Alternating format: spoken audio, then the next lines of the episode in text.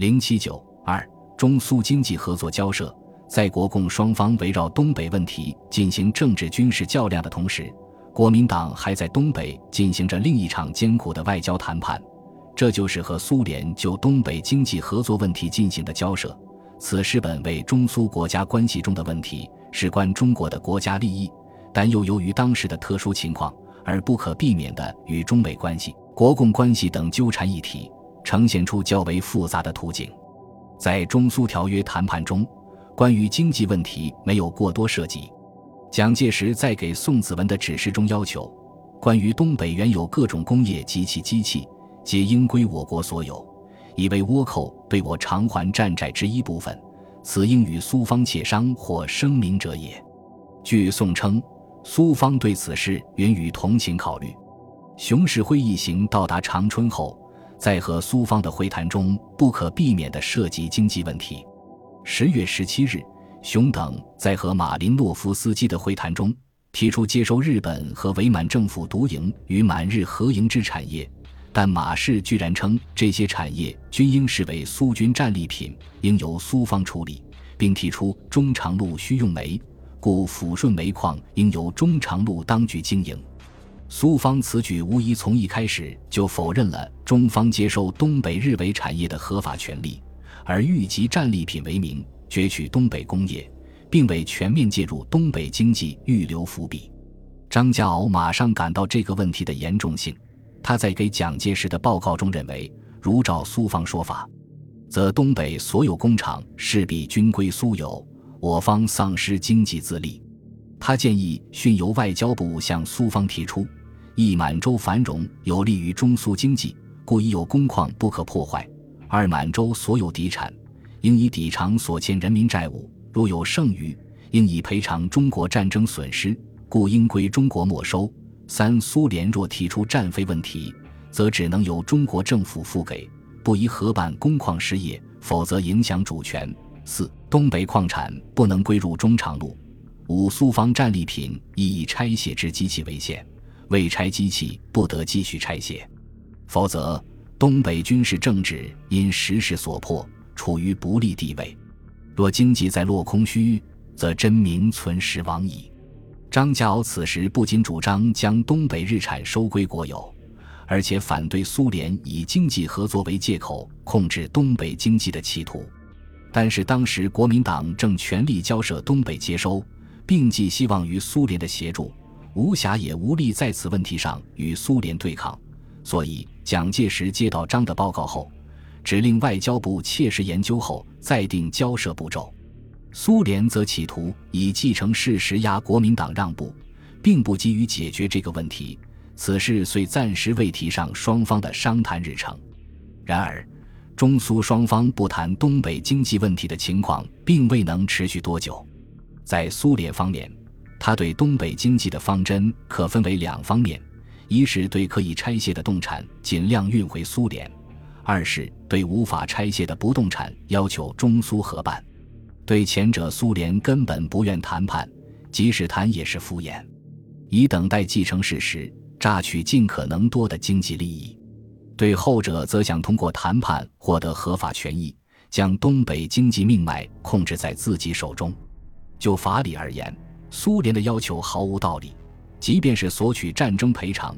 也应该由同盟国共同向日本提出，更不必说经济合作这样完全超出战争善后范围之外的问题。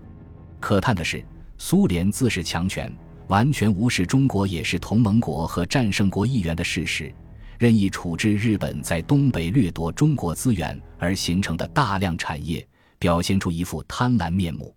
在拆卸了动产之后。苏联必然提出不动产的问题，在国民党方面，虽然对苏联的行为很是不满，本不愿涉及此问题，但形势的变化导致国民党态度的变化，由不愿谈而同意谈。尤其是主持东北经济接收的张家敖对这个问题的态度有了重要变化。他很快便认识到，苏联对国民党接收东北具有关键的作用，经济合作问题是苏联全盘战略的一部分。简单的拒绝不仅无济于事，反而有可能增加苏联对国民党的恶感和戒心，对国民党不利。因此他转而主张就东北经济问题与苏联谈判，并在可能情况下满足苏联的要求，以此换取苏联对国民党接收东北的支持。正所谓形势比人强，双方抱着不同的目的开始了经济问题的交涉。十月二十七日，张家敖与苏军经济顾问斯拉特科夫斯基就东北经济问题进行首次接触。斯氏在整个会谈过程中很少表示自己的态度，而只询问中方对东北经济的基本政策。张表示，他此来拟致力于中苏两国在满洲经济上之合作，东北日本工业应赔偿中国抗战损失，希望苏方开诚以意见相告。这次接触彼此语气均含有试探性质，没有接触实质问题。此前三天。司氏已直接要求满洲重工业株式会社总裁高启达之助和满洲电业株式会社理事长平岛敏夫将满业和满电各项事业移交苏联。高启志已若交于苏联，将来中国方面必有异议，将何以应付？司氏答允：对于中国方面之问题，由苏联负责解决，并称将以此为基础，在东北成立中苏工业公社。二十九日和三十日。满业和满电与苏方达成移交协议，全部过程中方毫不知情。苏方所谓由他负责解决中国方面之问题，无非是先造成既成事实，再压中方承认而已。十一月七日，马林诺夫斯基在十月革命节招待会上对张家敖说：“此后第一木工作为阁下之工作，阁下向在经济界富有声望、富有经验，阅名已久。”且知阁下唯有思想之人，必能解决一切。但望勿为金元所左右。张氏不明底里，不知何以在其语气中如此注重我之工作。直到十三日，他得到苏方与满业和满电签署的文件，乃至苏方注意满洲工矿必欲染指，为排斥美国势力之侵入，组织我方军队之运输之一重大原因。苏方设计以战利品名义先自日本手中攫取工矿之所有权，同时又恐计不得逞，在拆迁重要基建入掌握之中，故经济问题不得解决，即接收问题无法解决，又卓然可见。正是抱着这种认识，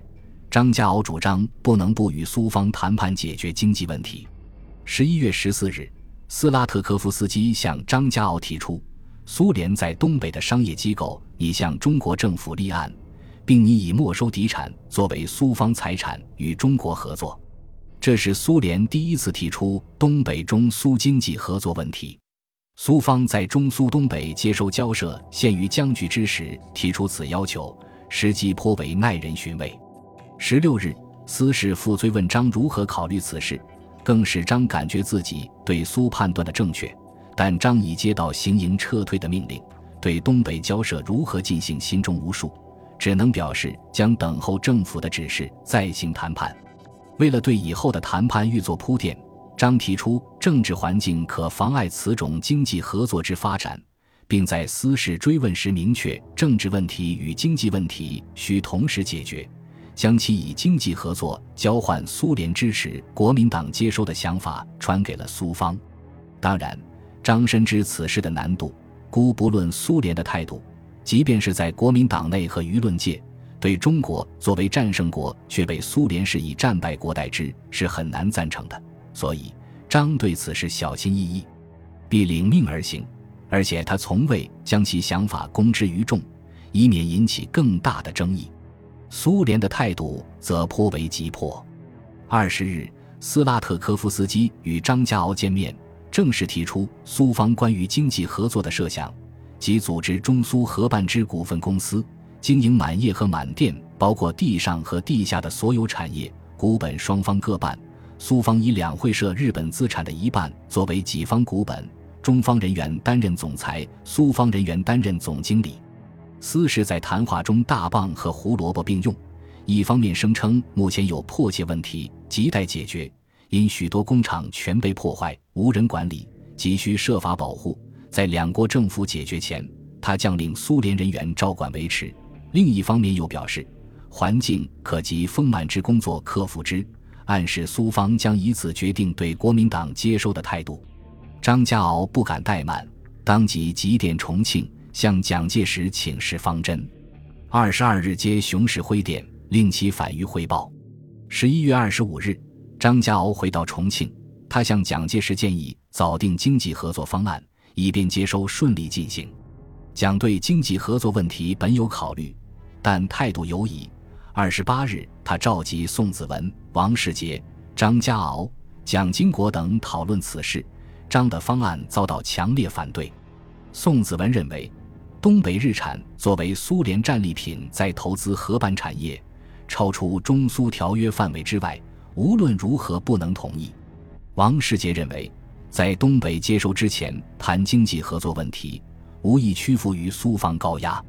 必引起人民反感，是以必须政治问题解决之后，方可谈到经济合作。会后，张与宋、王又分别讨论此事，两人仍表示目前万不能谈。宋、王两人是中苏条约谈判的主持者，东北接收受挫，两人因此而承受了国民党内外的极大压力，认为他们过于懦弱，甚而被指为祸国害民。在这种情况下，宋、王虽不主张对苏决裂，但为顾及自身地位与名誉而反对对苏再做让步，视为情理之中。宋、王态度如此，更不必说国民党内对苏强硬的主张了。他们的意见，蒋介石不能不考虑。张也承认宋、王的主张于法于理确是正当，但他又自信自己主张的正确，认为国民党图之主张原则而不知运用方法以贯彻原则。然而他无能也无力说动国民党内的多数人同意自己的主张。这样，一方面是国民党内多数人主张先接收而后谈经济。反对对苏再做妥协，另一方面是苏联有意无意地将经济合作与接收相联系，先经济而后谈接收，国民党与苏联关于东北接收问题的僵局便无法真正打开，东北问题只能暂时拖下去。本集播放完毕，感谢您的收听，喜欢请订阅加关注，主页有更多精彩内容。